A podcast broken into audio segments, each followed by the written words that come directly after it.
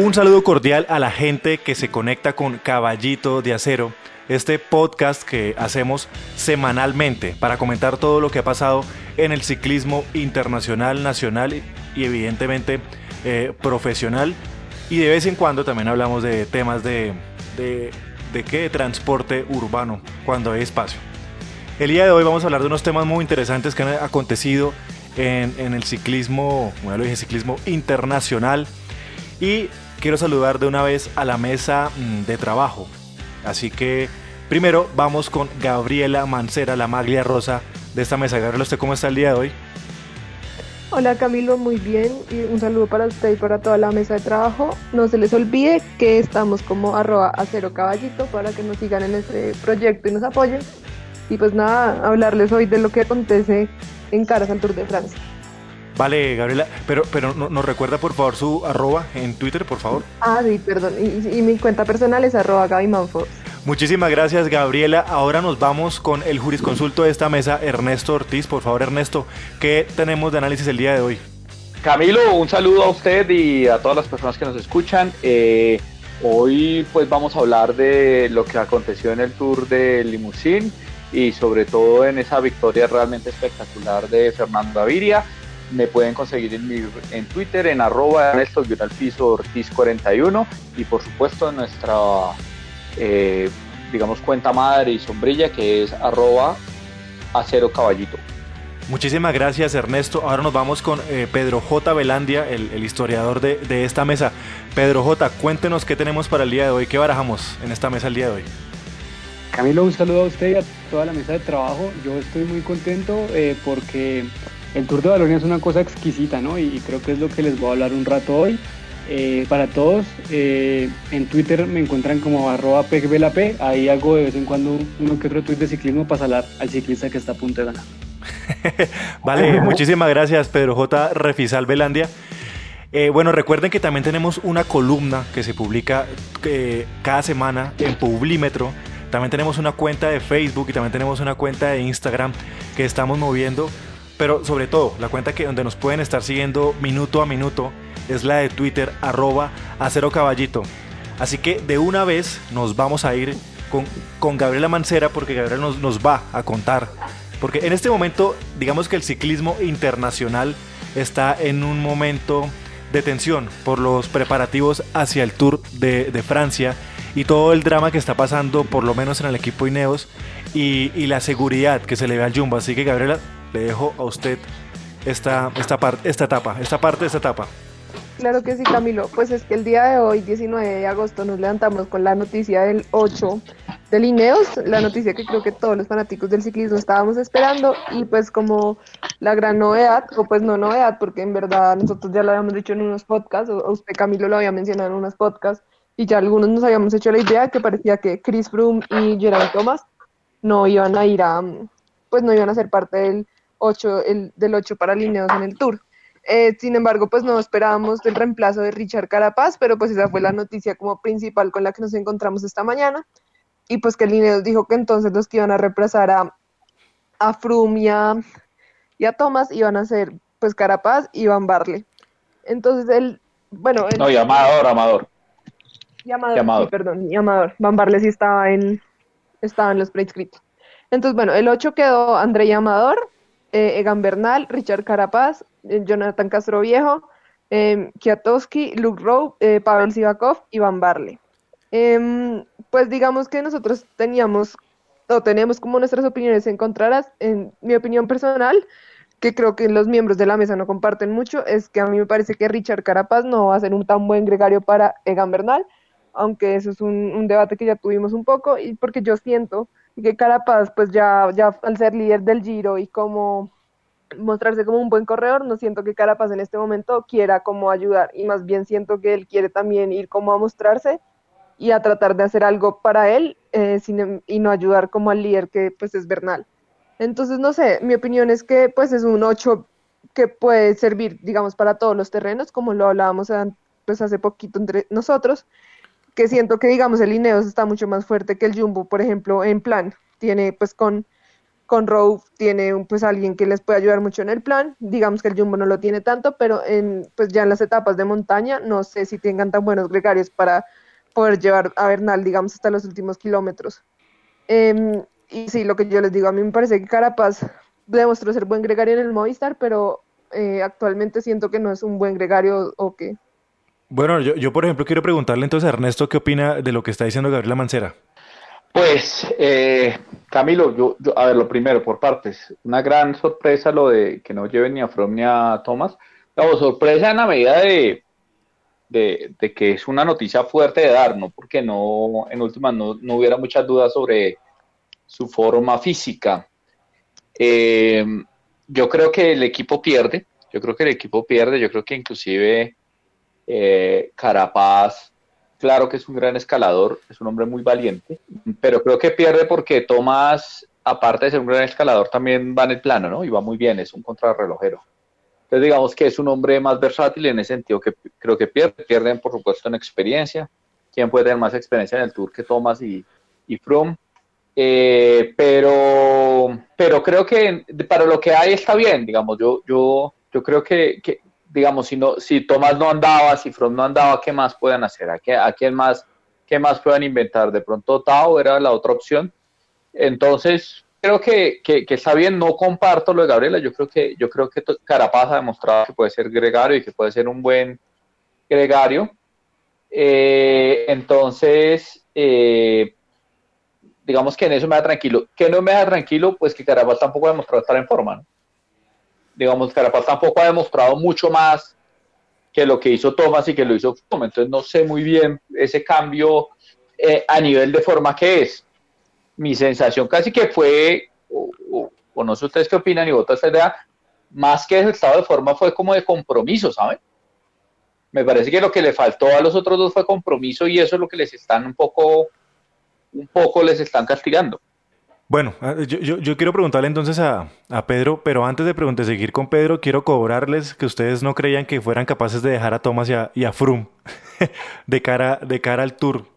Eh, pero yo siempre lo sostuve, yo creo que de alguna forma Lineos siempre, siempre, siempre Lineos lo ha hecho de una forma muy incluso calculando con números y, yo sabía que en algún punto pues alguien iba a decir, bueno, no podemos, por más que sean ganadores del Tour de Francia, pues la verdad estos manes no están dando los números necesarios Así que no, no los podemos llevar. En el ciclismo, ni en el deporte, en la vida, nadie vive de los, de los diplomas eternamente, sino sobre todo en el, deporte hay que estar, pues en, ese momento hay, que estar, eh, ¿cómo le digo? En, en, un buen estado de forma y no, y eso no, no se puede comer de, de títulos, que, que, era como lo que más decíamos acá también en la mesa, muchos de acá, que de pronto puedan llevar a Froome, pues porque es un gran campeón, pero pues los, gran, los grandes campeones también pueden tener sus, sus altibajos. Entonces ahora dejo a Pedro para que dé su, su opinión. Camilo, usted está muy equivocado. Si es posible vivir de títulos y hasta de títulos inventados. Podemos preguntarle a nuestro exalcalde Enrique Peñalba. y, a, eh, un conocido de la universidad. Y así, a ciertos conocidos de cierta universidad en el centro de Bogotá, Rosario, que no quiero mencionar. Eh, sí, para mí sí es sorpresa, la verdad. Yo siento que igual eh, hay otro elemento en toda esta, esta, esta fórmula y es la presión mediática, ¿no? Cuando salió esta noticia de que, de que probablemente Egan se perdía el tour por dolores de espalda, eh, viene esta foto de, todo el mundo entrenando y no sé, no sé, o sea, como que el último corredor estaba tapado y no se sabía si era Egan o no, el nuevo kit, eh, si Egan se lo perdía, entonces qué iban a hacer el Ineos, que como tenemos claro el Sky, eh, si hace algo es, es, vivir de, o sea, el patrocinio del Team Sky, ahora Ineos se, se paga, digamos, ganando el tour. Eh, y las, las tácticas que han hecho desde Wiggins les ha funcionado. Yo, pues, omitiendo el, el, caso de, 2014, cuando se los lleva Nibali, eh, pues, digamos, por situación extra de carrera, esto, esto era una duda. Y yo creo que Ernesto lo decía muy bien en la, en la, en la columna que está por salir, y es que normalmente el Dauphiné era, era la confirmación, ¿no? Como el checklist de listo, esos corredores también, podemos arrancar el tour. Y esta vez fue como miércoles, no, no teníamos nada, como que son esas bandas que llegan al ensayadero sin, sin saberse las canciones y la cosa iba muy mal. Eh, yo siento que eh, en respuesta a ese golpe mediático y a esa falta de forma, eh, el, el, el, director técnico del, de Lineos, lo hace muy bien, ¿no? tengo tres capos, los reparto en últimas en las tres grandes vueltas. Eh, confirmo lo que dice Ernesto Ortiz de que, de que tal vez eh, ese, ese contrato eh, con ese equipo tiene que tener alguna cláusula de que llevar la contraria puede dejarlo a uno en la calle, porque escuchar a, Chris Froome decir claramente que, que, va a apuntar a la vuelta y que tiene más sentido estar en ese momento en forma, y a Grain Thomas decir que, que tiene ganas de volver al Giro después de toda la pelea por, por querer el Tour, no sé.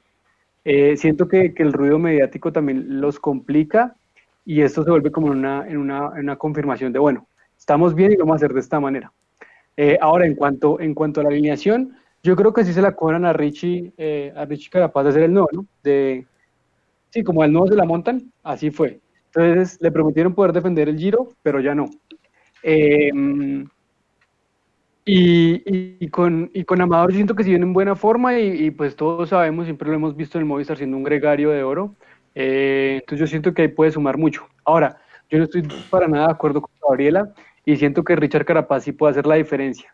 Eh, no sé, o sea, no quiero pensar que hay como una apuesta de segunda base, yo creo que de hecho la apuesta aquí es todo por Egan, pero Egan Bernal con un Richard Carapaz en la montaña puede hacer totalmente la diferencia. Y voy a citar a Egan al final de, de la etapa del Tour Colombia en el Berjón, acá en Bogotá, que él decía que, que, pues desafortunadamente el pinchazo que sufrió Richard Carapaz, que llegara a Brandon y le entregara la bicicleta, no puede mostrar todo lo que él tenía pero que Richard Carapaz era un ciclista muy profesional y que, y que él se entregaba como gregario. Y yo creo que él tiene claro que, que si quiere que le den confianza, tiene que primero demostrar eso, eh, ir como escalando dentro del equipo. Y, y, yo creo que si es el gregario de lujo en la montaña para Egan Bernal en, en el Tour, eh, va a empezar a hacer como esos pinos.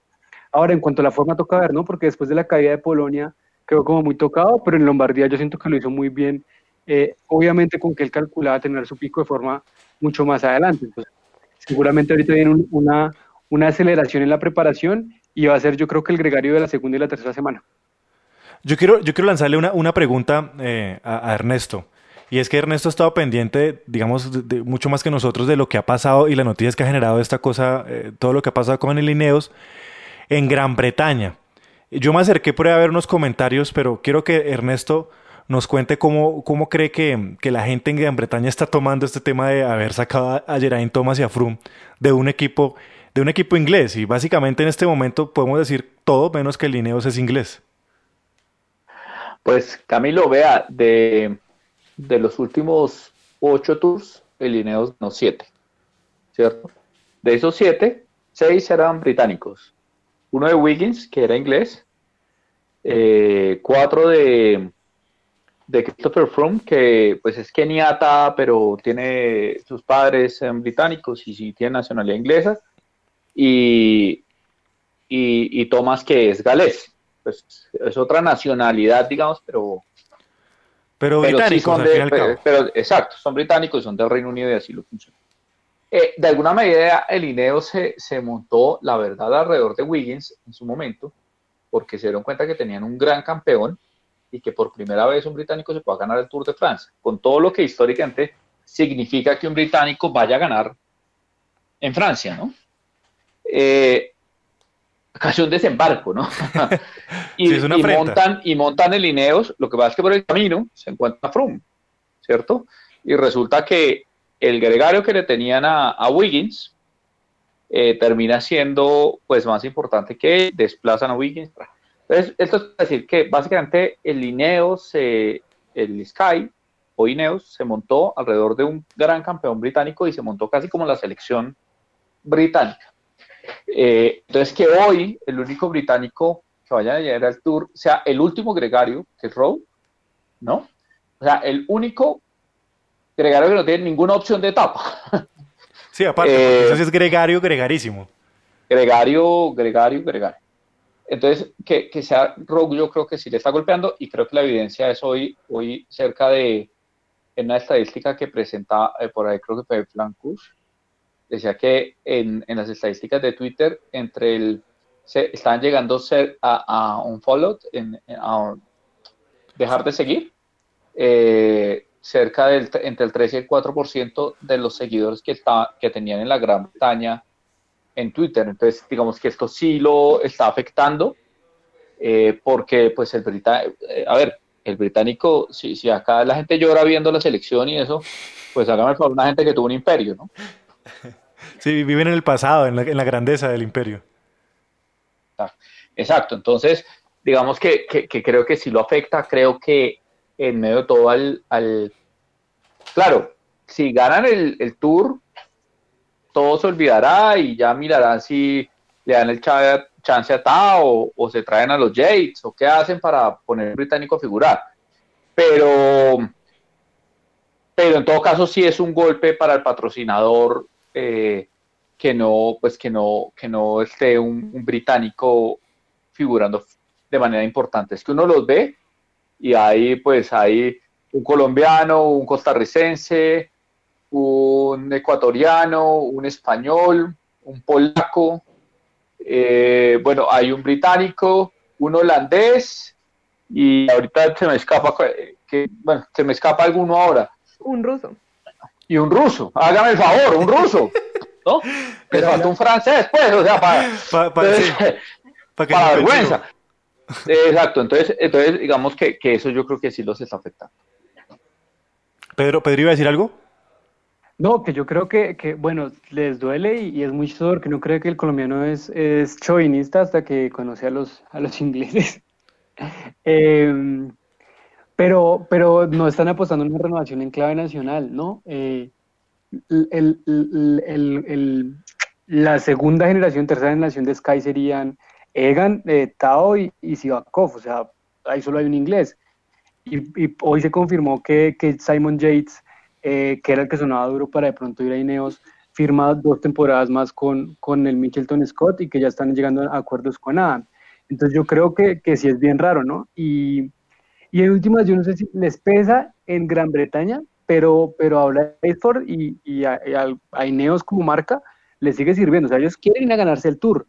Y el cambio de marca de llamarse Ineos Grenadier para lanzar una camioneta en medio de un Tour de Francia es pura y exclusiva, única y exclusivamente publicidad, ¿no? Es mercadeo. Eh, y yo creo que ahí, pues, eso es como todo un tema que, que le podríamos dedicar un solo podcast. Eh, ahora, yo siento que, que un poco con, con, todo lo que pasó eh, en ese reinicio de calendario post pandemia, estamos a la expectativa del Tour de Francia y sí, pero todo lo que están alineando los equipos está desbarajustando un montón el Giro, ¿no? O sea, en este punto casi que el Giro es de Nibali en el papel, porque sin Remco, sin, sin, sin, sin Carapaz, eh, no sé, como que realmente todo el mundo le está, apostando el tour y vamos a tener una, una vaina de, de alquilar balcón. Pero... Dilo, Gaby. Sí, no, lo que dice Pedro, pues es que yo también creo que todos le están apostando al Tour porque no se sabe tampoco qué va a pasar si el Giro se corra realmente, porque es que en Europa pues el invierno empieza en octubre y, y sí, no se sabe si el Giro se puede correr, también cómo evoluciona la pandemia, realmente no se sabe si va a haber vacuna o puede que haya otra vez más contagios masivos. O sea, yo creo que no se sabe nada en este momento, ni siquiera se sabe si el tour pueda terminar o realmente sea la primera semana y, ya se acabó.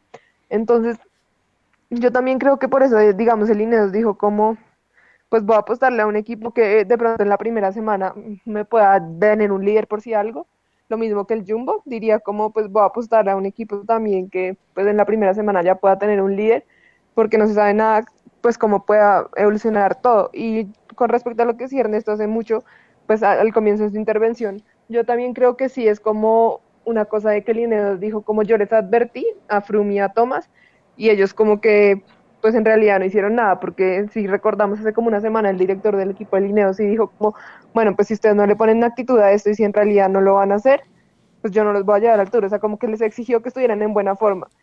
Y pues ellos como que realmente no hicieron buena presentación en el criterio Dauphiné y como que no demostraron estar en buena forma, y yo creo que más o menos el técnico les habrá dicho, pues se los advertí, y también ya si ustedes no lo quieren hacer, pues tampoco esperen que los vaya a llevar. Pero sabes, Gaby, yo creo ahí una cosa que pena Camilo, meto la cuchara. Hágale. Me parece que, me parece que, y, lo anunciaba y, y estoy de acuerdo, me parece más un tema de actitud que de forma. Yo sé que de forma claramente From pues no puede estar bien, es que viene una lesión y que casi lo saca el ciclismo. Pero me parece lo de Tomás, de verdad es un problema de actitud. Un problema de, porque no creo que Carapaz esté mucho mejor que Tomás. La verdad no creo, es que Carapaz apunta su pico de forma es dentro de mes y medio. ¿No? O sea, la verdad es que Carapaz casi que está en pretemporada para el Giro. Pero, y, y, no creo que haya demostrado en ningún, salvo la etapa que ganó en Polonia, tampoco creo que haya demostrado estar mucho mejor que los demás. Yo sí creo que Carapaz, pero yo sí creo que Carapaz ha demostrado que está mejor que, que, que Thomas, la verdad. Yo sí lo creo personalmente. Pero Camilo también lo soltaron, en Polonia lo soltaron, también lo soltaron. O sea, y en las clásicas no hizo nada. Pero, hizo, pero en Polonia hizo ganó una etapa al sprint eh, mostrando una forma. Sí, o sea. O sea, yo siento que, yo siento que Richard Carapaz tiene en este punto y, y, y en el proceso de, de, como de preparación iba mucho mejor que Thomas.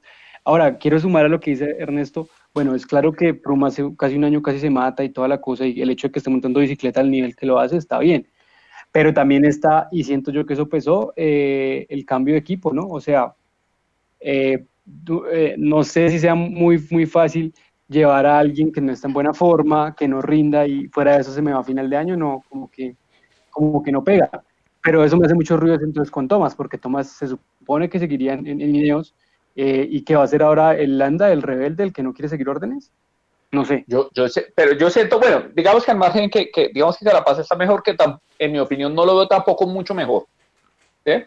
Eh, pero no porque Carapaz sea malo, Carapaz es buenísimo, lo que pasa es que no era su momento, ¿no? Él estaba tirando al Giro y ahora le dicen, no, no vas al Giro, dentro de 10 días se que correr el Tour de Francia. Eh, entonces, eh, por primera vez en tu vida, ¿no? Además. entonces seguramente él va a estar disponible, como decía Pedro, al final de la segunda semana. Ese, ese, ese, ese, ese segundo fin de semana y la tercera semana. Yo no creo que él tampoco ande más en mucha forma, pues porque no puede. Yo creo que el problema de Tomás, sobre todo, me, da a mí la impresión es de actitud, de que él no, no se preparó para, para estar bien y tampoco está y tampoco demostró en carretera que le interese acompañar a Egan hasta el final. Eso fue mi sensación. Yo lo que creo es que en algún momento les, les el mensaje quedó claro de que el líder es ser Egan y él levantó el pie del acelerador y, dejó de interesarle llegar bien al Tour. En Occitán. Seguramente en Occitán. Pero yo, yo quiero, bueno, dos cosas. Uno, yo me quiero imaginar la llamada, ¿no? O sea, ser Richard Carapaz, estar pie sobre pie, viendo televisión y que suena el teléfono y Bradford, bueno, hermano, en 10 días va, en, tres días coge para París porque, eh, o bueno, donde esté, en Andorra creo que está, pues tiene que ir a Andorra a hacer el entrenamiento porque corre el Tour y el Giro, ah, no, no, que no puede, chao. O sea, por más que uno sea un, campeón del Giro Italia, es una vaina de que se les cae de su propio peso.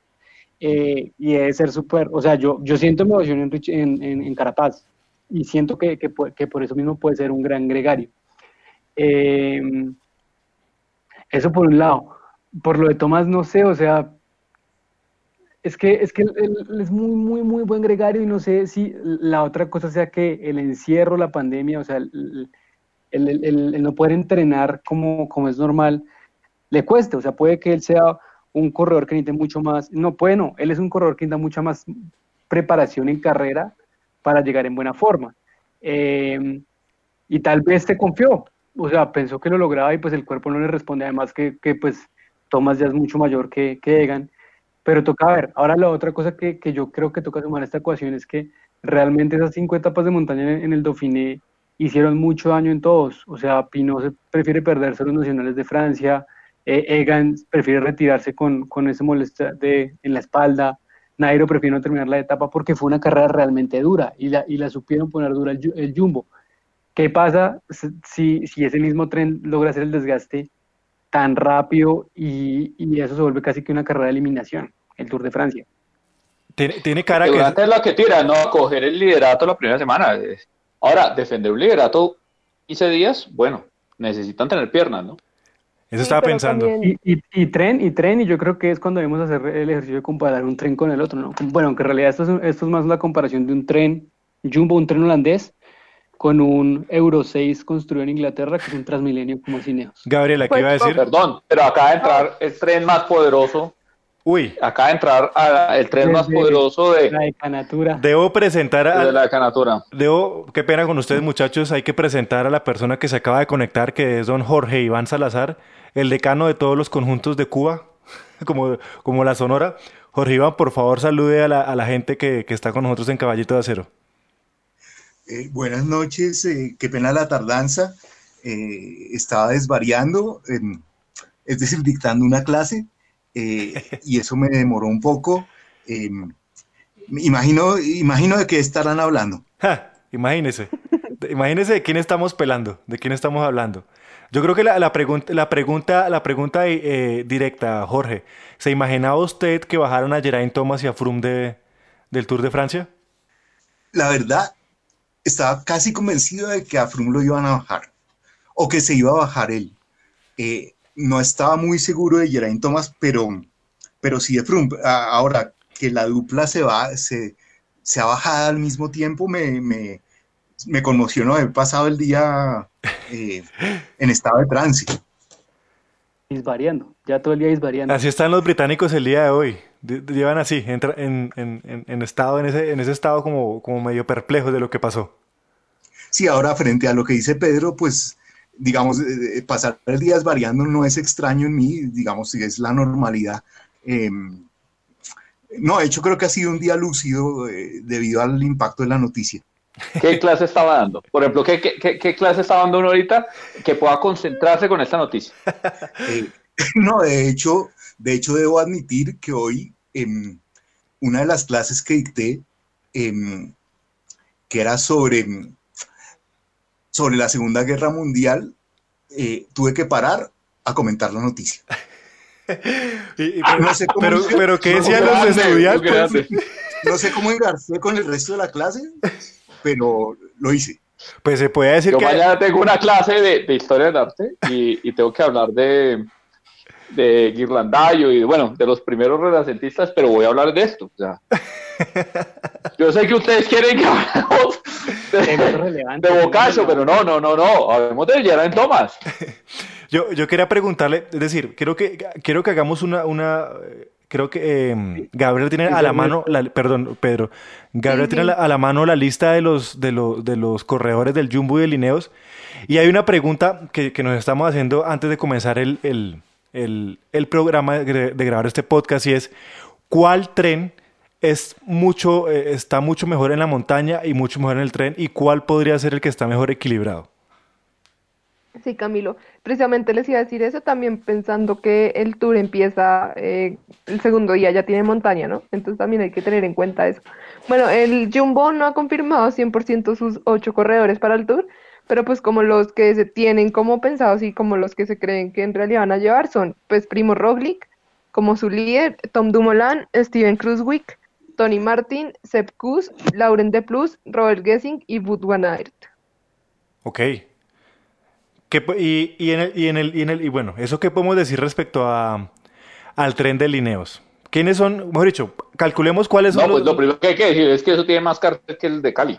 sí, eso es una. El cartel de Cali y el de Medellín juntos. Eso parece una, eso parece una vieja disputa. Pues Pero, digamos, persona a persona, ¿cuáles, ¿cuántos escaladores hay en uno y cuántos escaladores hay en otro?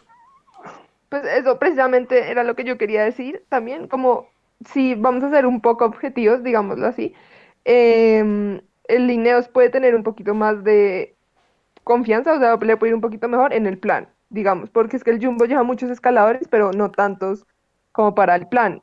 Entonces, digamos que el Lineos puede sacarle cierta ventaja, aunque pues en el plan, al, al Jumbo, porque pues como que yo siento que, seis de los porque es que son Tony Martin y, Tony Martin me parece una persona importante. No, llevan a Tony Martin y a, y a Van Aert para defenderse en el plan, pero me parece un poco... Y, y a... Y y, y, Gessing y, y, Cruz Chris Wick seguramente se defiende, pues es contra mujer.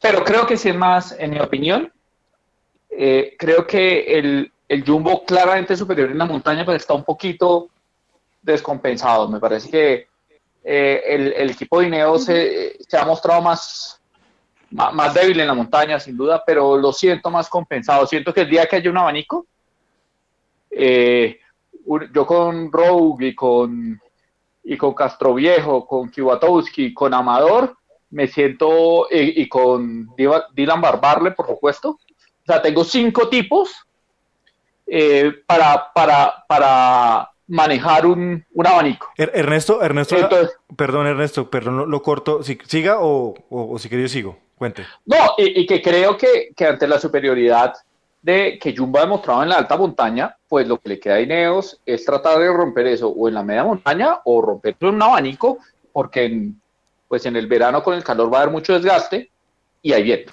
Yo quería secundar una cosa que ya había dicho Ernesto en unos podcasts atrás y es, es evidente que el, Ineos tiene mucho más experiencia en grandes vueltas y yo creo que en esa, en esa experiencia de grandes vueltas podrían romper en algún pasaje del Tour de Francia y, provocar un abanico. Entonces yo lo que quiero ver es cómo, van, cómo se va a comportar el, el, el, jumbo de cara por lo menos a los abanicos, porque es que si no es ahí, es en la media montaña o ataques lejanos, pero digamos, las posibilidades de romper al jumbo son, son pocas y están bien, como que son bien específicas. No sé, Pedro, qué piense respecto a eso. Yo creo que mañana creo que es la clase Ernesto para que yo entre y diga, profe, profe, hablemos de composición de equipos en vez de composición de la imagen. A las 8, a las 8 de la mañana vamos a hablar de trampa de ojo y de los primeros renacentistas cómo trataban de reproducir la arquitectura y, y, y, cuando iba a ser, oh sorpresa, realmente vamos a hablar del tour.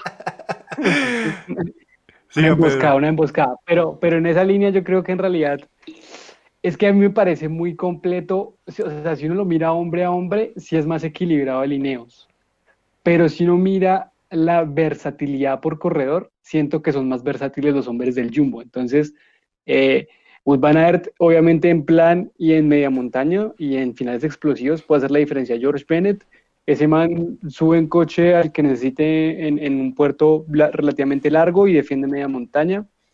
Roglic, pues que parece que a mí me parece que rinde muy bien en todos los terrenos, ¿no? O sea, en crono te mete la diferencia, le, le cuesta mucho la, la, montaña más larga, ¿no? Como, como puertos muy largos y el encadenado. Y yo siento que en realidad, esa es mi teoría y puede que falle, seguramente falla porque yo no le pego a nada.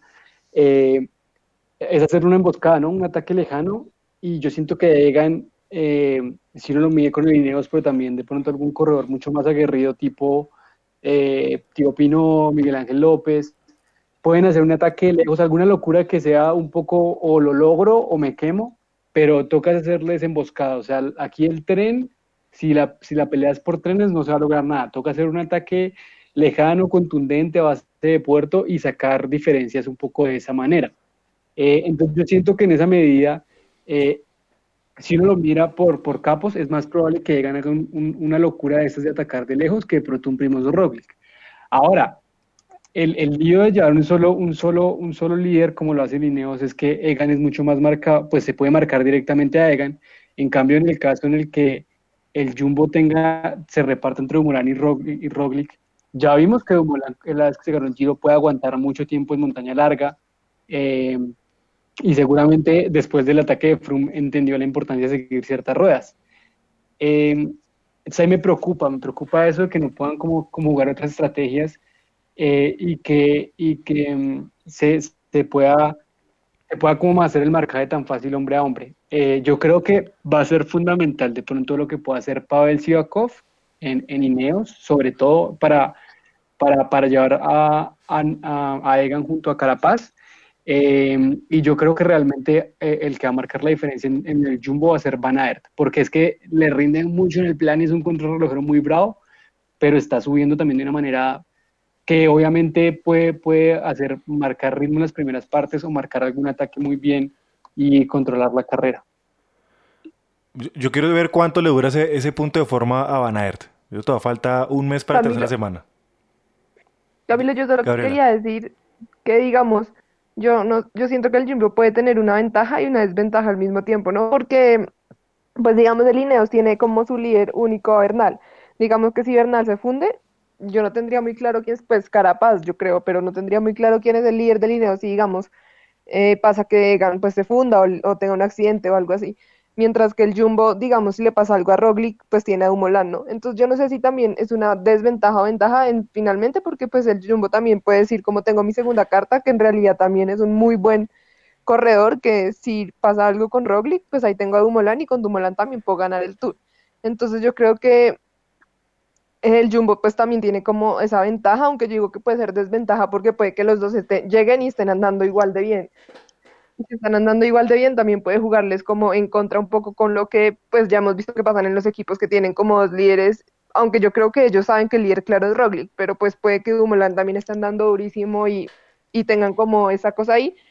Pero en realidad, pues también puede ser la ventaja, como les digo, ¿no? Pues si se funde Roglic, tienen a Dumoulin como segunda carta y una muy buena carta. Entonces, mientras que Lineo sí se funde Egan, creo que no tienen a nadie así como claro. Es que yo creo que es Yo, demasiado. yo creo que lo de Dumoulin, Siga, siga, Ernesto. pero yo creo, que- yo creo que Dumoulin ha avisado. Yo creo que la última etapa mostró que ya va mejor y yo creo que va a llegar muy fuerte al, al Tour. No, no me atrevo a decir que más fuerte que Roglic, pero sí estoy de acuerdo con Gabriel, es una gran baza, pero con una diferencia, creo yo. Es que Dumoulin se ha demostrado que es buen miembro de equipo, digamos, no creo que Dumoulin vaya a llegar a pelear eh, con, con, con Roglic. Creo que va a hacer su trabajo, va a hacer una segunda espada, va a estar muy cerca del podio y si se le funde, se cae el otro, ahí está él para, para tratar de meterse al podio. Es, es lo, que, lo Ah. que yo siento.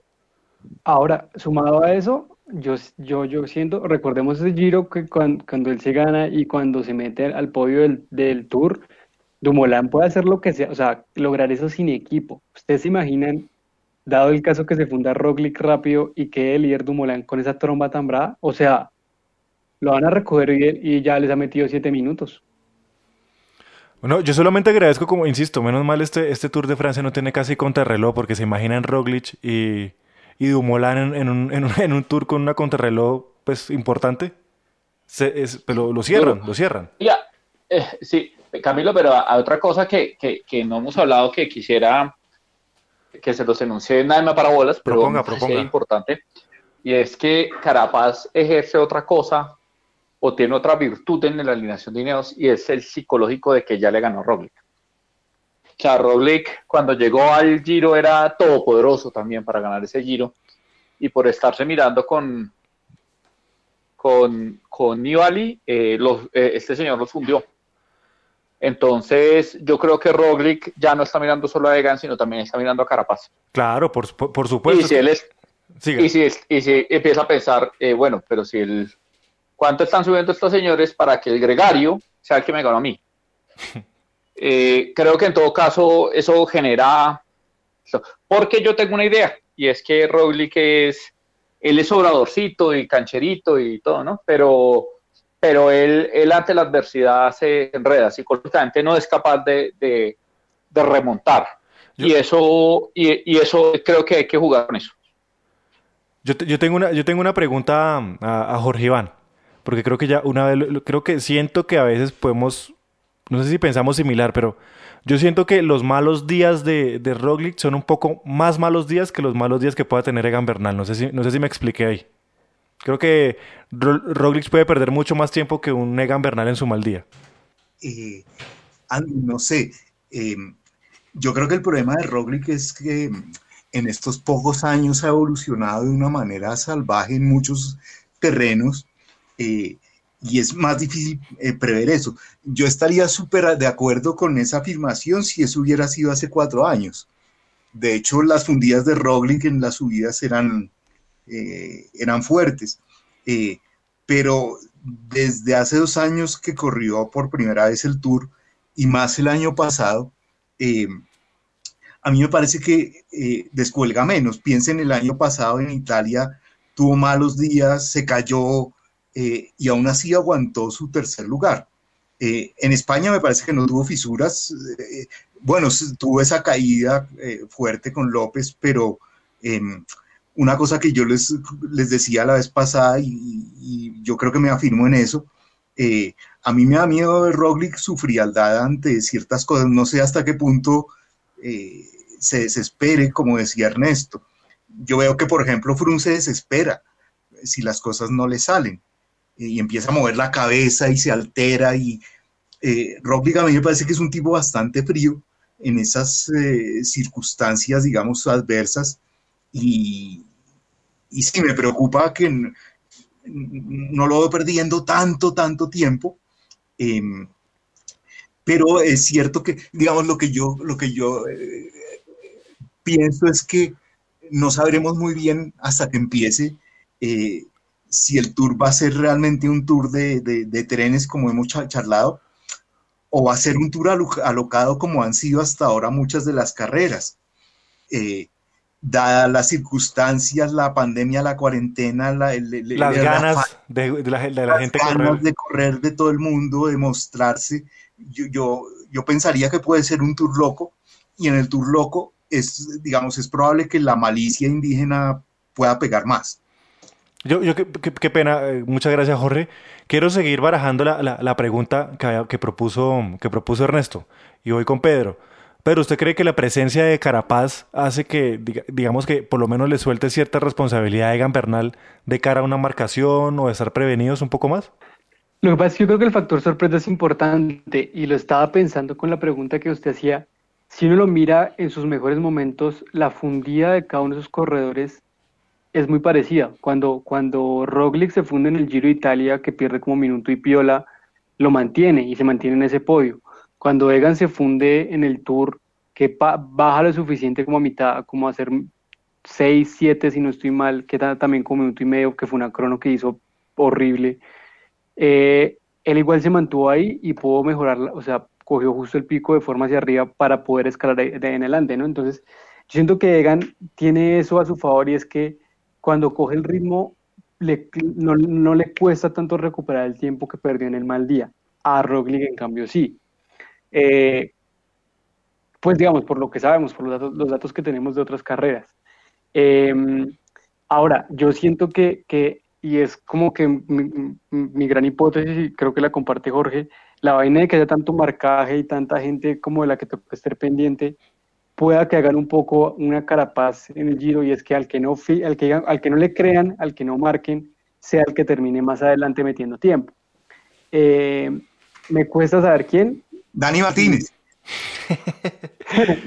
no, Dani Martínez se gana el giro y nos toca hacerle un monumento, pero enorme, man.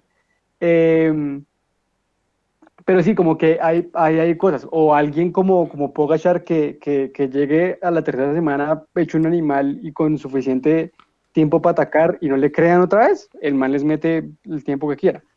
Eh, pero sí ayuda psicológicamente el hecho de tener a, Carapaz por la victoria frente a Roglic, pero más que eso siento que es que le agrega experiencia y forma. O sea, no en vano él se gana el Giro como se lo gana y no en vano él es el gregario que él es, que pues que era antes de, confirmarse en Movistar eh, como, como, como, como líder, eh, era un gregario de oro para la montaña, ¿no? Entonces yo siento que puede aportar mucho en eso y puede lo que, lo que puede hacer es, es un poco romper. O sea, yo creo que si, si la apuesta es un ataque lejano, eh, eh, Richard Carapaz es una gran escalera para, para el que en algún momento vengan, pues, pero no Pero, pero, invito a que pensemos esto, es que yo me refiero a, eh, no me refiero a intimidar solamente, me refiero, es, me refiero más a, es que ya hay una rueda que seguir, es que la vez pasada no le creyeron y les ganó.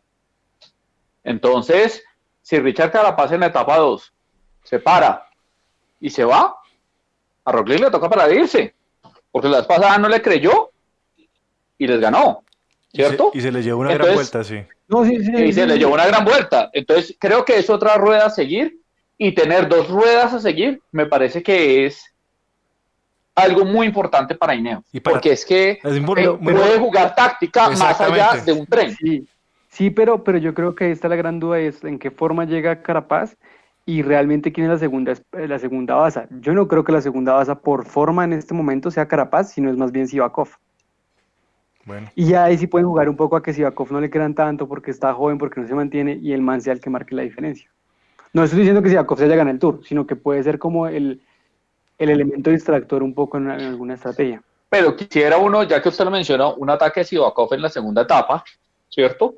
De cuatro, de, no sé, 6, 7 kilómetros y que Jumbo se ponga perfecto a ver si lo cogen. Y ojalá les alcance a meter 40 segundos, un minuto. Y, y que, y bueno, y ya entonces a quién marcamos, si va a a Egan, a Carapaz, el que me ganó. Ahí es que yo creo que puede jugar tácticamente Lineos, jugar con esas cosas. Pero si, si, lo que, si lo que va a pasar es que en la segunda etapa Jumbo hace un, un From en, en Mont Ventoux, que pone el tren, ¿no? Y Roglic les mete 40 segundos a todos, pues quiero decirle que se va a volver un tour bien aburrido. No creo que vaya a ser así por una cosa, por lo que de hecho eh, ha dicho Jorge Iván. es que este es, eh, Jorge Iván, es que es un todos Todos necesitan una victoria en el Tour. Yo, yo, yo quiero seguir. Porque, Y es un claro, los equipos grandes necesitan la general, pero los equipos pequeños necesitan la etapa. Ernesto, Entonces, necesitan- esta segunda etapa hay que salir a ganársela. Ernesto, quiero, pero, es quiero. un pe- pero es una, pero es una pelea de todos contra todos también, o sea, revisan, nada más si me ocurre ahorita así, el, el Bahrein tiene a Landa y va- me van a, a crucificar por eso, tiene a Landa y a Pauls. Algunos los atacan y no lo siguen y lo pueden ir viendo en meta, o sea, es que no es solo... Estoy de acuerdo. Sí, de acuerdo. Sino toda la gente, toda la estela que hay de gente ahí. Y eso me Y- lleva. o Nairo, Nairo ataca y hacemos una fiesta, porque Nairo no ataca. Y además, porque el día que ataque. porque hoy una- no, no, porque no va a decir nada porque salvo a la gente. O sea, yo estoy Sí, mencionando no diga nada, que Pedro. Landa y Pauls van a atacar. Pero, pero yo quería seguir. ¿Qué va a decir Gabriela? Perdón. ¿Gabriela? ¿Iba a decir algo? Sí, Creo. no, no, Camilo, pero ya que menciona, Siga, pues siga. también, digamos, Thibaut Pinot, ¿no? Ya que dijimos, pues el Thibaut Pinot, casi que el tour está hecho para él. Entonces, yo creo que también el FDJ es un equipo a tener en cuenta. Ya. Me- mejor dicho, nombremos los, lo- lo- Sí. los 10. O sea, nombremos los 10. ¿Quiénes son los 10 que van a estar enfrente? ¿Cuál es el top 10? Porque es que esos 10 se van a ir, a- se van a ir con cuchillo y hay que creerles a los 10, a esos 10. Ninguno se puede dejar ir. No, no sé si Ernesto tenga claro el top 10. No, pues yo, yo creo que sería Roglic, Dumoulin, eh, Bernal, Carapaz, eh, Pinot, por supuesto. Ajá. eh, que, que, mejor dicho, de los que hay que seguir y hay que creerle siempre.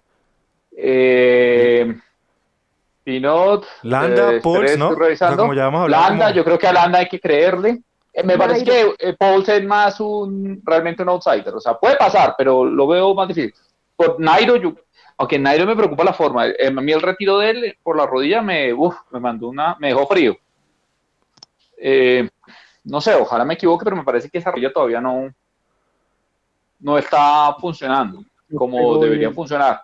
López, a López no lo pueden dejar ir. de acuerdo. Y yo creo que lo que mostró Iblasov ese ¿Será es que un el monstruo. Eh, digo, ¿será que el, eh, el IF no hace eh, un top 10 con Dani? Daniel Martínez, No ¿cómo creo, está? ¿Será que no? ¿Será que No, no? ¿Ese yo no es top creo. 10? No, no creo. Yo creo que sí, la verdad, yo creo que Martínez es top 10. Porque es que pues no sé quién va a ser, que no sé quién va a ser el, el, el- o sea, para mí suena como, como, como el capo, porque no sé si van a- no sé si el capo va a ser eh, Urán. No, es el capo, sea. pero yo creo que ellos van por etapas. Sí, van a casar etapas, Ok. no se dieron cuenta que es. Eh, a la pregunta de Jorge Salazar por el chat, si la SOF va, hasta ahora el, el Astana ha confirmado a Miguel Ángel López, Alexei Lucenko, los dos Izaguirre y Omar Fraile. Pero usted no lleva ese monstruo de Blasov. No, le estoy diciendo quiénes están confirmados. O sea, No, pero, pero, pero digo, No, imagínese, Ah, no, señor. eso sí, y ya. llevo- Y llevo a Tejada y llevo al que me toque para que Miguel Ángel se gane esa vaina, pero no quiero salarlo. Bueno, Miguel Ángel le falta un tilino, ¿no? Sí, y es que pues, lo que pasa es que como están las cosas, Blasov se puede llevar eh, plantado a Miguel Ángel fácil. es que lo puede ir bailando, sí, dentro del equipo. Lo puede ir corriendo. Creo que Pedro se salió. ¿Le dolió lo que acaba de decir? ¿Lo que acabamos de Sí, decir? sí, sí. Dios mío, eh, Sí. expreso públicamente a la gente, a la gente de pesca que pido disculpas, eh, no lo vuelvo a hacer y, y a Pedro también le pido disculpas por haber eh, ofendido la imagen de, de López. Eh, Pero estoy de acuerdo en no, una cosa. Llevan no, a Blasov y de pronto termina recogiendo bidones el amigo El López. amigo López, pero, sí. pero, pero, pero en el papel, en el pa- es que la vaina es que la SOP es tan joven, nunca corrió una de tres semanas, que eso queda la duda si le da el rendimiento para tanto. Yo creo que, pero la Astana, la Astana podría jugar do- una doble espada con Blasov y no estaría mal. Eh, y ese equipo, eh, sí, o sea, si hay un equipo que necesita un cambio generacional, es el Astana, porque ya eh, Kent, eh, Fuglsang entendió que, que pues no está para una de tres semanas y tienen que empezar a buscar reemplazos, ¿no? Y pues López va, en curva, pero yo siento que igual no, no puede pelear todo el tiempo, no le da. Y también necesitan un buen pasaporte biológico la Astana. Vino curva arreglando eso. Vino Kurova arreglando papeles de pasaporte, es complicado. bueno, yo creo que podemos ir Le, ya. le dicen, le dicen el burócrata. Yo creo que ya, ya podemos ir, ir cortando esta, esta parte. Ah, perdón. Pogachar, se me olvidó Pogachar en la lista. Pogachar Pogachar, no también.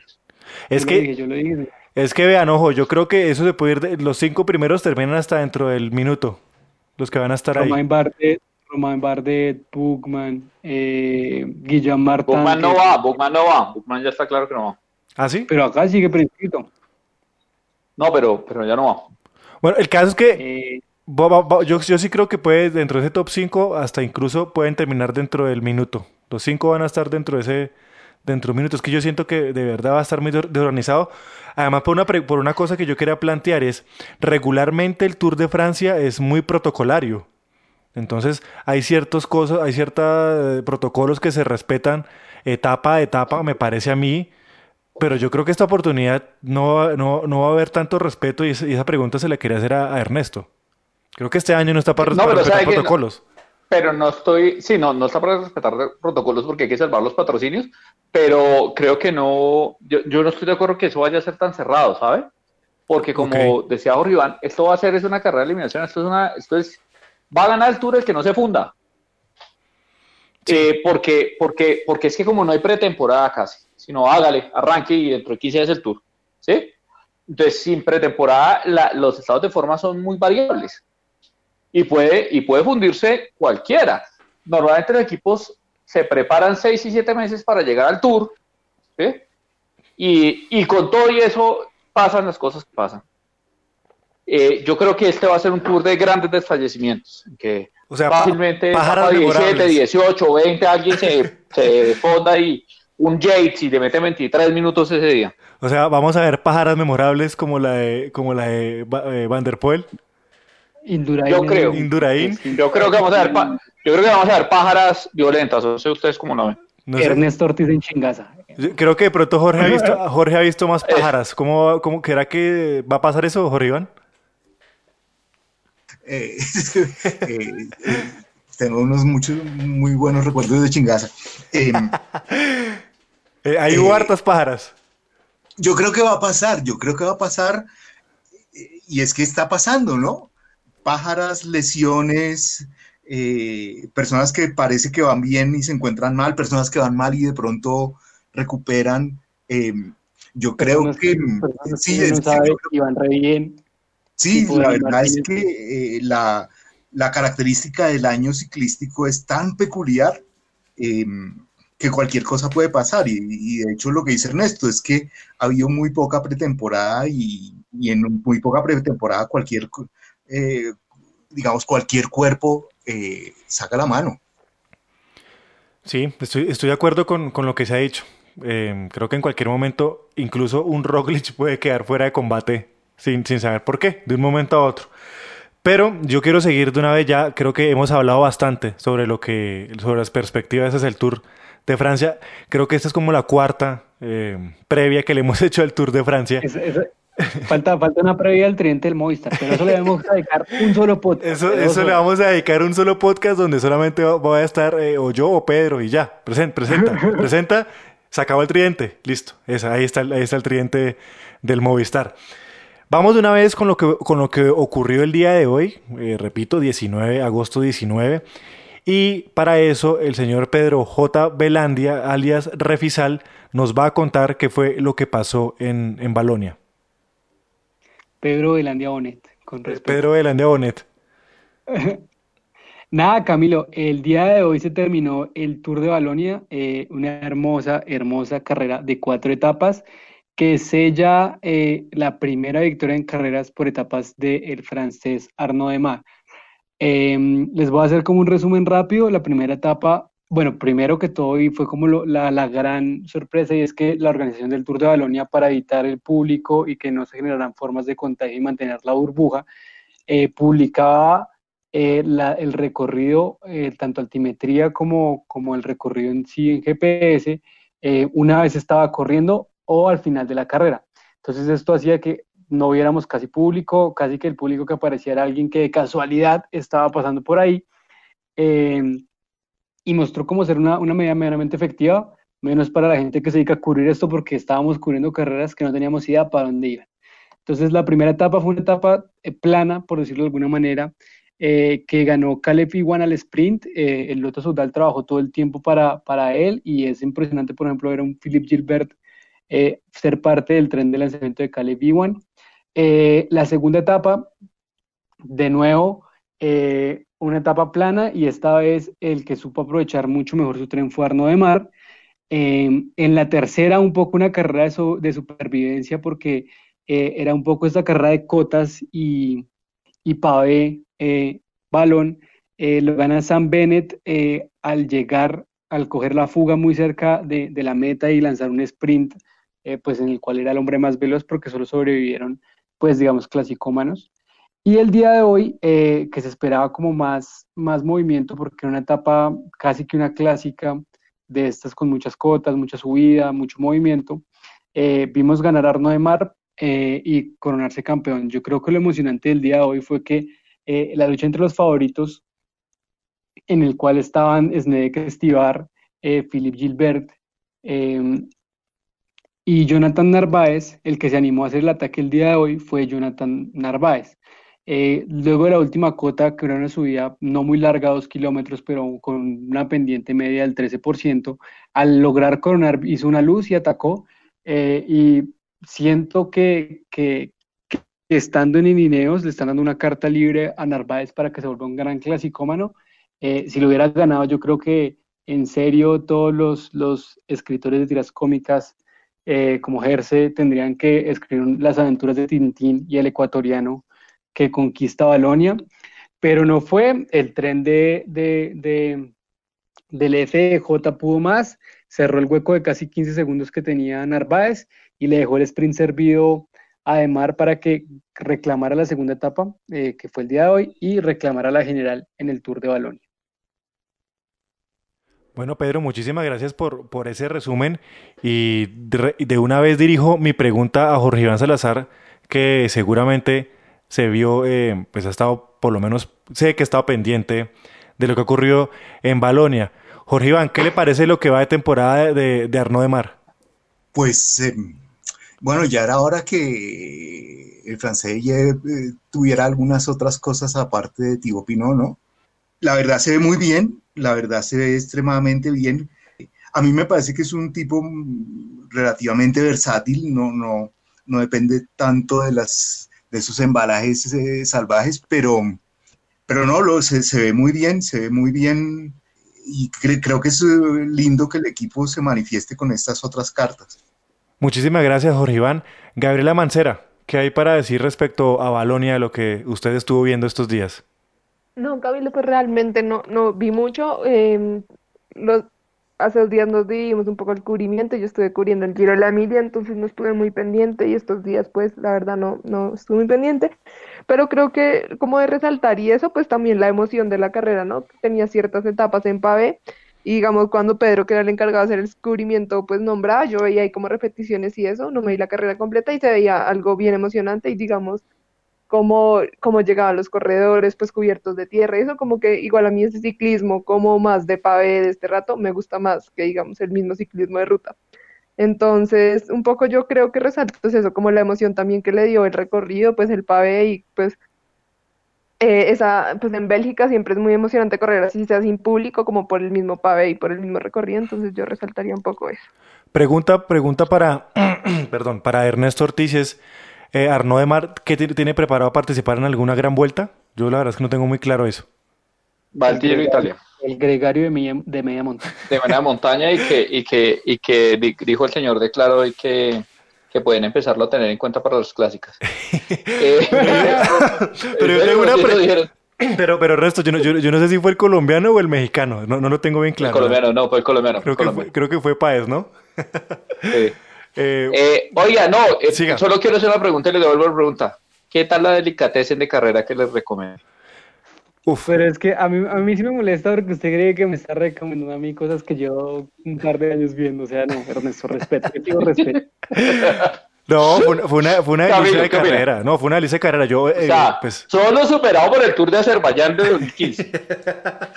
no, pues fue una delicia de carrera. Yo realmente en, mi vida lo único que había hecho con el Tour de, de Balonia era jugarlo en el Pro Cycling Manager, pero nunca le había puesto gran cuidado a lo que ocurrió. De probabilidad de que usted coja, de que vaya por la calle y coja a la primera persona que, que encuentre en una ciudad belga y le diga, coja ahí y haga un abanico por acá, por este por este lado y lo este hace. tramo de pavé y lo haga mejor que cualquier colombiano profesional. No, pues estoy de acuerdo, de, verdad. Además hay una cosa, que yo, yo jugué con el Arkea, qué pena meter este, esta información personal.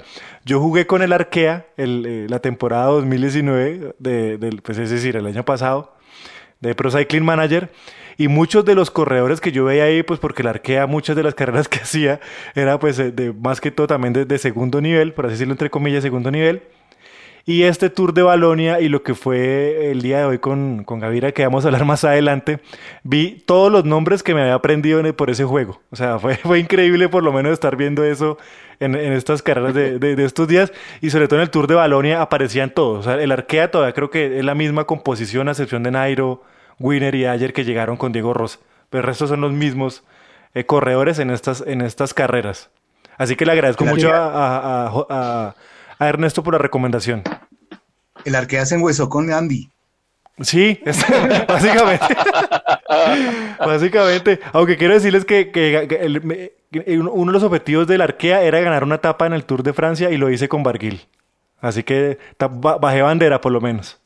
Eh, yo, quería, yo quería sumar a todo esto, el, bueno, aparte de la emoción de, de los recorridos, ver estos equipos pequeños, ¿no? Lo chévere de ver esos, estos, esas carreras procontinentales es que hay equipos, o sea, como faltaba como el equipo de la ferretería Tundama y de la droguería de Sogamoso, pero sí equipos muy pequeños belgas con corredores que tienen un nivel muy alto.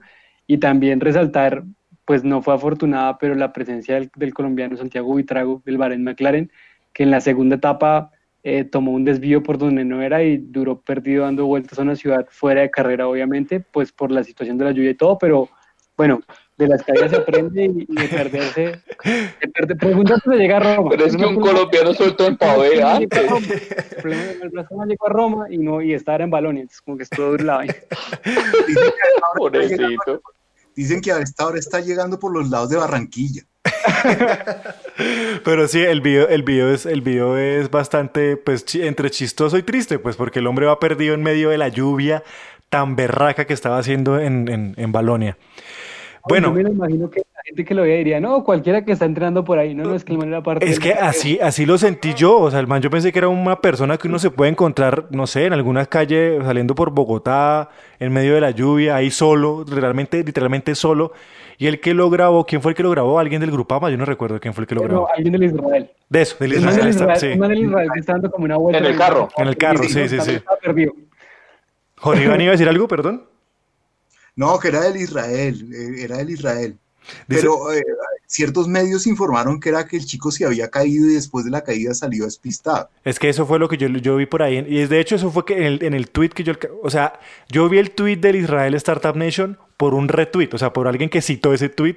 Y en, ese, en esa cita del tweet decía que él se había caído y que cu- cuando se recuperó, pues ya sabía toda la cosa y estaba perdido en medio, en medio de la lluvia. Entonces ahí me suena que sí, se pudo haber caído el hombre y en esa caída, pues quedó totalmente perdido. Entonces, esa, esa es la historia. ¿Esa es la- ¿Qué, Pedro? ¿Esa es la historia rara, random de, de Balonia o qué? No, yo creo que hay más seguramente, pero pues no la sabemos porque como todo está tan protocolizado. En todo caso, un gran saludo a Santiago Buitrago y, y, y mi hermano, a veces uno tiene que perderse para encontrar, para encontrar patio. Un saludo a Santiago, Vidrago, esté donde esté. Este, este, este, este donde esté. Eh, dice Jorge Iván que Santiago Buitrago es un tapado para el tour. Puede ser, de pronto, quién quita que no. Ahora vamos a seguir es que no lo corra, por eso es que de pronto gana. como Nairo en, como Nairo en Balonia. Ahora eh, vamos de una vez y ya vamos a ir terminando lo que fue este podcast del día de hoy. Y nos vamos con Ernesto Ortiz, que nos tiene todos los pormenores de la victoria de un colombiano hoy. Por favor, Ernesto. Ernesto, Está siguiendo la, la Está rueda. siguiendo, está siguiendo la rueda de Santiago yo creo que Ernesto se cayó y se perdió. Ernesto, ahora encuéntrese, por favor. Acaba de decir la cosa más inteligente que he dicho en mi vida y nadie me oyó. Me ha pasado también en, me ha pasado en las audiencias.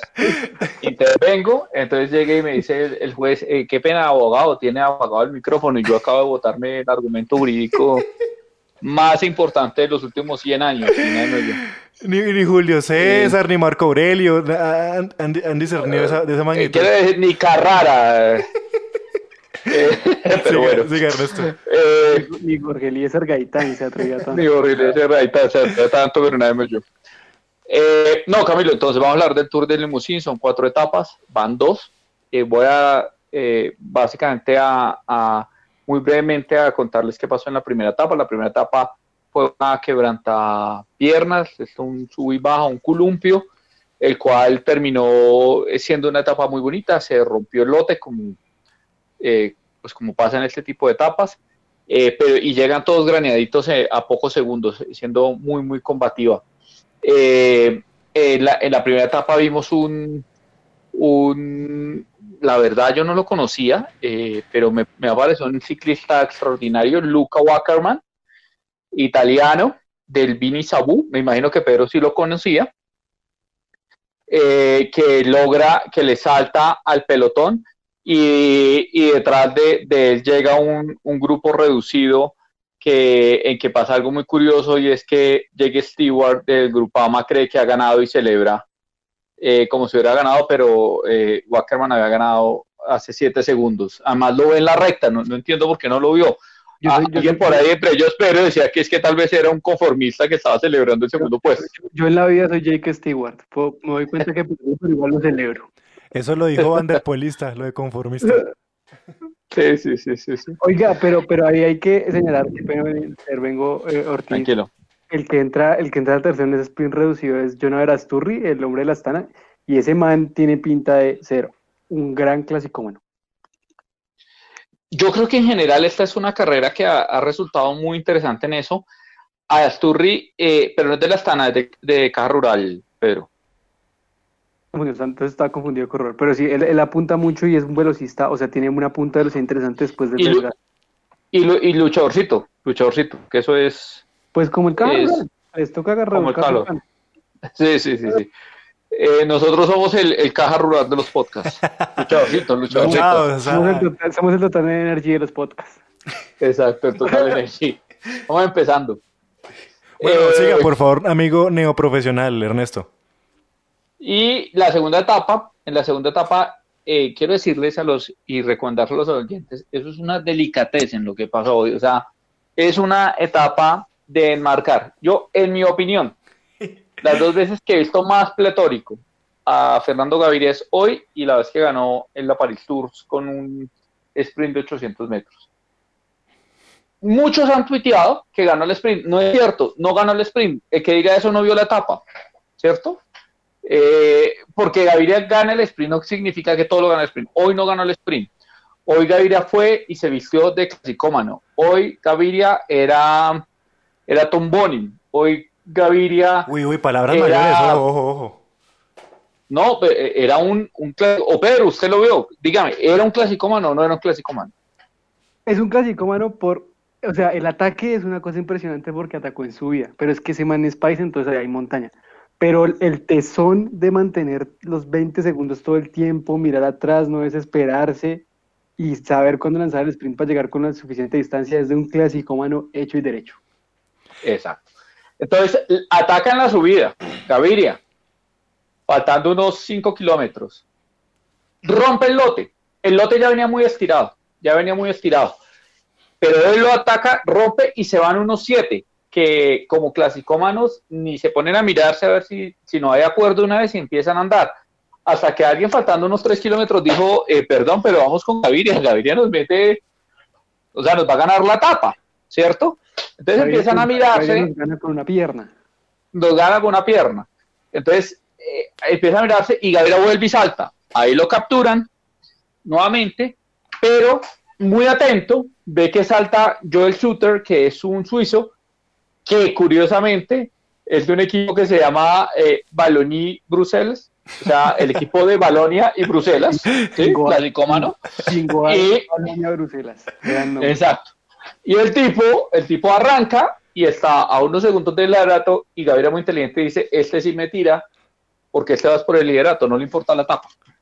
Entonces, eh, coge, coge la rueda que andan los dos y, rotándose los últimos más o menos dos kilómetros y medio y obviamente faltando 300 metros, pues Gaviria pega un aceleroncito que ni siquiera puede llamar un sprint y le mete varios metros. Donde sprinte, eh, termina estrellado contra, contra los carros. Eh, realmente una etapa de clásico mano. Yo, yo que estaba pletórico, no había visto un colombiano como clásico mano en mi vida. Yo, ustedes dirán que yo soy muy cansón, les invito a que vean la repetición. La he visto tres veces hoy, lo veré muchas veces en mi vida. Eh, como cuando viene eh, la flecha balona del 2013, en que Bananito de Tancur casi gana la flecha balona, quedó finalmente tercero. Eh, y, y Henao, Sergio Luis Henao fue segundo en esa flecha balona. y les ganó Dani, Dani Moreno. La única clásica que ganó Dani Moreno se la ganó a dos colombianos. Pero bueno, no importa. El caso es que fue pletórico para mí, fue muy emocionante y la recomiendo ampliamente. Quedan dos etapas, lo mismo, piernas, queda una oportunidad para, para Gaviria y pues seguiremos muy atentos a la carrera. Yo, yo vi los... perdón, perdón, Pedro. ¿puedo dar, el dato, ¿Puedo dar el dato emocionante del día? Eh, dígalo, pues.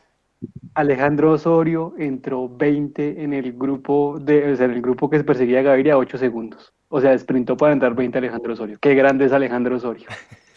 Alejandro Osorio dicen que es muy bueno. Dicen que es un corredor que, que puede prometer. Jorge Salazar. Eh, Jorge Salazar, ¿qué podemos decir de Alejandro Osorio?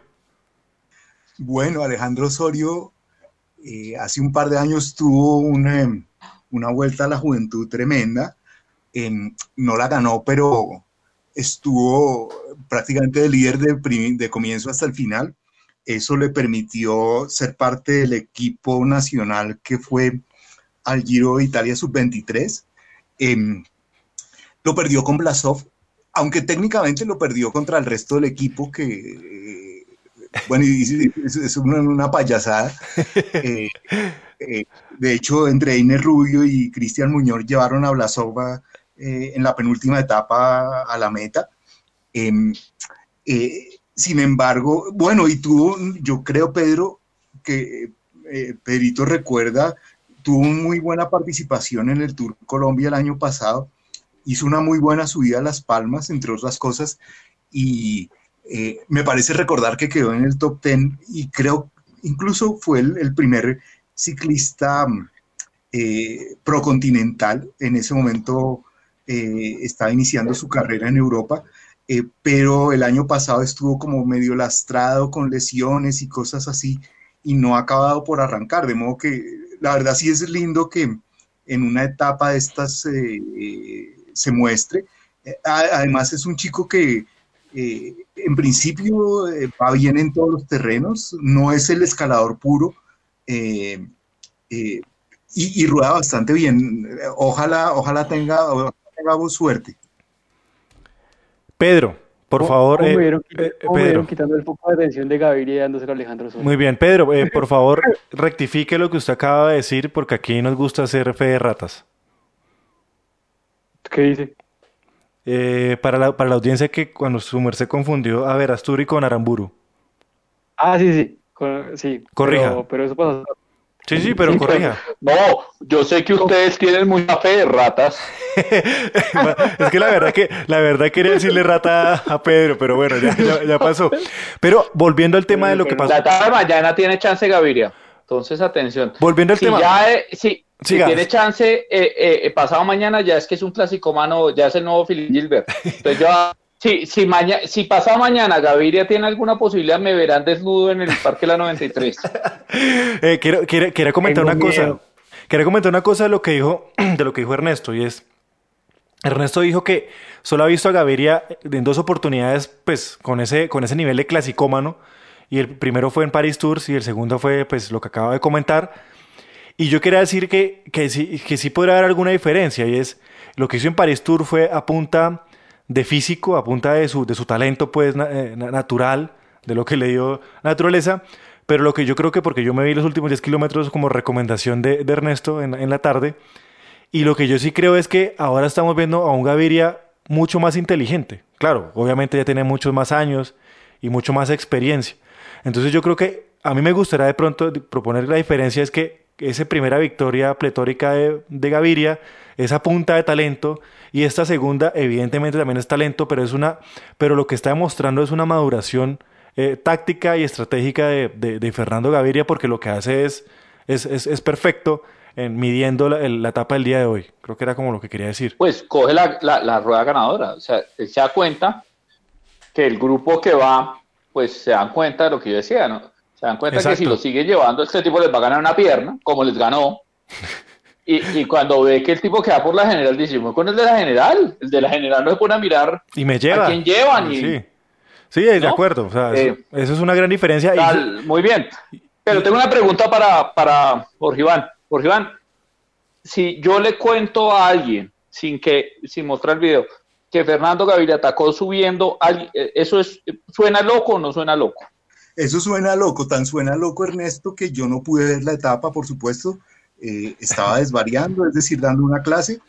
Em, y cuando em, terminé la clase, eh, vi la información y lo que decía la información era que Gaviria había atacado subiendo y pensé que había un error de alguna forma. De hecho, yo recuerdo que eh, hace cuánto, Ernesto, cuatro años que fue el, eh, los nacionales de ruta acá en, em, en Bogotá, ¿se acuerda usted? Eh, sí, sí, sí, acá, que ganó no. Que estaba con Galia. Ernesto estaba con Galia. Eh, fue Galia, claro. Sí, y, Gaviria se desmontó en la primera vuelta, indignado porque había mucha subida. Calcule. Sí, sí, sí. Pero yo, yo, a lanzar ahí el bombazo, va a ser la polémica y yo creo que es parte de esa maduración que hablaba Camilo, es poder dejar el quick step. Eh, porque ahí él era el hombre más veloz, el que si cuando lo lanzaba el tren quedaba de cabeza y no había quien le ganara, y estaba muy, muy especializado a la velocidad. Y Gabriel lo ha hecho en varias entrevistas, él quiere ser es un clasicómano, y yo creo que es como las cosas positivas de haber cambiado de equipo, puede un poco hacer ese camino de clasicómano, eh, o sea, el paso de ser mucho más velocista clasicómano y es una, una experiencia que va ganando así, eh, haciendo carreras. Eso, eso no se aprende jugando Pro Cycling Manager, sino sabiendo qué momento atacar y en qué no. Ahora, Pedro, me pareció que hoy fue un experimento. Y lo digo por qué, porque la verdad, el UAE hubiera podido jugar la tradicional y es poner el equipo a coger una fuga de 10 segundos, los cogían, ¿no? E igual en el sprint les hubiera ganado, ¿no?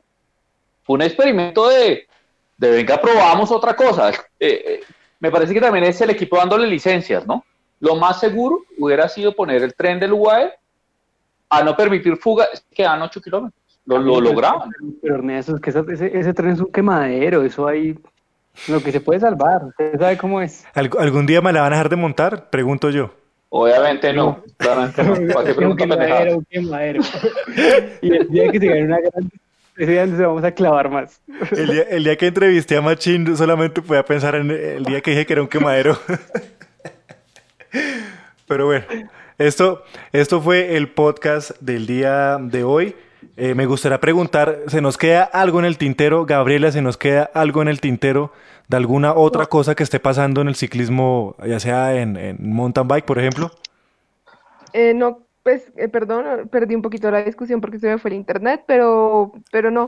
O sea, un, dato cero relevante del día es que el sub-23 Nicolás Gómez del Team Colp Caban, un equipo italiano, un equipo sub-23 italiano, ganó la clásica Casale Monferrato en una clásica italiana sub-23 y pues eh, Nicolás promete ser un próximo, digamos, sprinter colombiano muy bueno, es muy destacado en el sprint, pues es sub-23, pero ya está corriendo ya en Italia y le dio muy bien en los sprints. Entonces también como hay para tenerlo en cuenta. Para echarle, para echarle, para ponerle el lente desde caballito de acero. Ernesto Ortiz, ¿se nos queda algo en el, en el tintero, por favor? No, yo creo que dos horas hablando. sí, creo que ya, ya, yo creo. Yo, creo que los oyentes desistieron hace rato. Yo, eh, feliz noche. feliz noche, oyentes. Eh, Pedro J. Velandia Refisal, ¿se nos queda algo en el tintero? No, yo creo que si este podcast no es la cura para el insomnio, no, la gente está jodida. Eh, un dato, otro dato nada relevante para cerrar, como Remco Benepol se pierde el, el Giro de Italia, el, el de Keunig confirma el paso a mitad de temporada de Fausto Masná del CCC al, al Quick Step y va a ser un poco como la carta en el, del equipo belga de pronto para cazar etapas de montaña. Eh, y ojalá porque Fausto más nada es de esos, de esos corredores italianos que, que, va haciendo una progresión chévere. Es bueno, es bueno. Yo creo que podríamos hacer un podcast de los traspasos en esta temporada el fin de semana, ¿cierto, gente? Yo quiero que hagamos un podcast del Tridente del Movistar. Está bien, vamos, vamos a, programar ese podcast. que hay, hay, que hacer un podcast de tres horas de las dos etapas que quedan de limusín. Por favor, no. Muchas gracias, Ernesto. Jorge Iván Salazar, ¿se nos queda algo en el tintero, algo por comentar, algo para decir de lo que está pasando en el ciclismo internacional y nacional? Eh, yo pienso que no, Anderson, yo esperaría que no, tengo fe en que no. bueno, Jorge Iván, A toda la mesa de trabajo eh, le agradezco por esta charla una vez más. Recuerden que tenemos una columna en Publímetro y también nos pueden escuchar en básicamente en casi todas las plataformas como Spotify, incluso Google Podcast porque nos habían estado preguntando que en dónde estábamos alojados. Eh, estamos en Anchor, estamos en Spotify, estamos en Evox o iBooks, no sé cómo se pronunciará exactamente, para que nos escuchen. Eh, muchísimas gracias de verdad por haber llegado hasta acá, quienes llegaron en este tren de caballito de acero. Fuimos Ernesto, Jorge Iván Salazar, Gabriela Mancera, Pedro J. Velandia y quien les habló Camilo Telles, porque incluso de, los, afanes se me olvidó presentarme, creo que se me olvidó presentarme. Me pueden encontrar como arroba Don Asperix, un capítulo más de Caballito de Acero y espero que nos escuchemos otro día más. Chao, chao.